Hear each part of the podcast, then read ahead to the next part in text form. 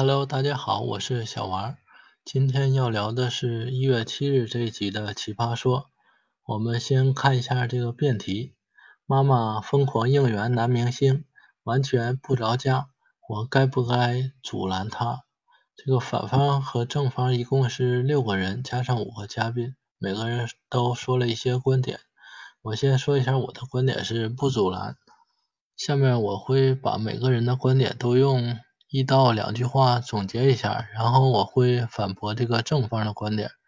首先说这个正方的一辩是观点是：如果有一天妈妈失去了理智，孩子就应该管父母。反方一辩的主要观点是：妈妈是成年人，成年人之间不要互相干涉，强行这个阻拦的话，可能会变成这非法拘禁。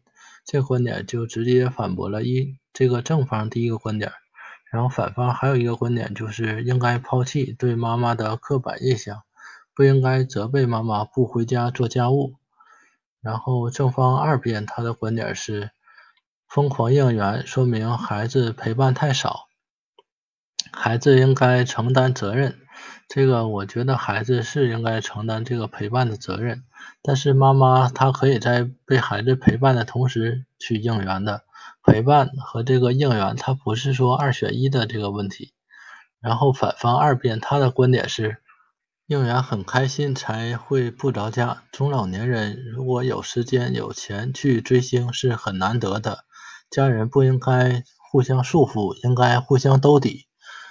正方三辩的主要观点是：一个人发自内心对一件事情产生热情，他人不应该去阻拦和干涉，这个是现代社会的基本常识。正方三辩他第二个观点是：如果妈妈被洗脑，我们应该去阻拦，这个我是不太认同的。如果说妈妈被洗脑了，就很可能有这个物质上的损失，或者是精神上受到伤害了，这个时候我们是要去报警的。尤其是损失的可能不止妈妈一个人，我们要阻止的是这个洗脑的人，而不是去去阻止这个妈妈。反方三辩他的观点是人老了需要一个盼头，然后他这个三辩认为这个正方一直在走极端。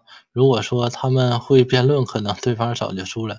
程璐说到这一段的时候，确实是全场都乐了。然后我们再看这个嘉宾。嘉宾蔡康永，他的观点就是：人当了妈妈之后，会失去一部分自我。当妈妈鼓起勇气寻找自我的时候，我们就不应该去阻拦。然后宋丹丹她的观点是：疯狂是需要被阻止的。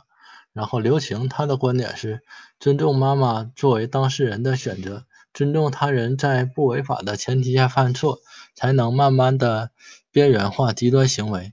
他这个留情后半部分这个观点我是不太认同，尊重他人可以犯错，这个是没问题，但是这样就能让极端行为边缘化吗？这个我看不出这个有因果关系的。然后薛兆丰的观点是疯狂的不健康的爱需要被阻止。然后李诞的观点是全社会的妈妈追求自我的这个历史太短了。然后节目最后还有这个李佳杰，他提了一个问题，他说这个饭圈女孩追星一定等于脑残粉吗？然后他自己也说，我为什么会追星？追星带给我带来了什么？然后很多人追星只能是用小号。最后他希望是大家不要干涉，互相能够理解。我对李佳杰这个整体的观点是认同的，但是具体有一些内容还是有不同意见，具体也不多说了，还是说回这个妈妈应援。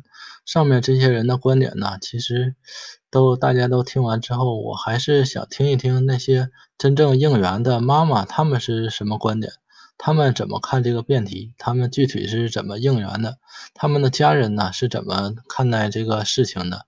但是节目里他没有讨论这些这些话题，那我们这个讨论也就到这里了。今天的节目就到这儿，下次再见，拜拜。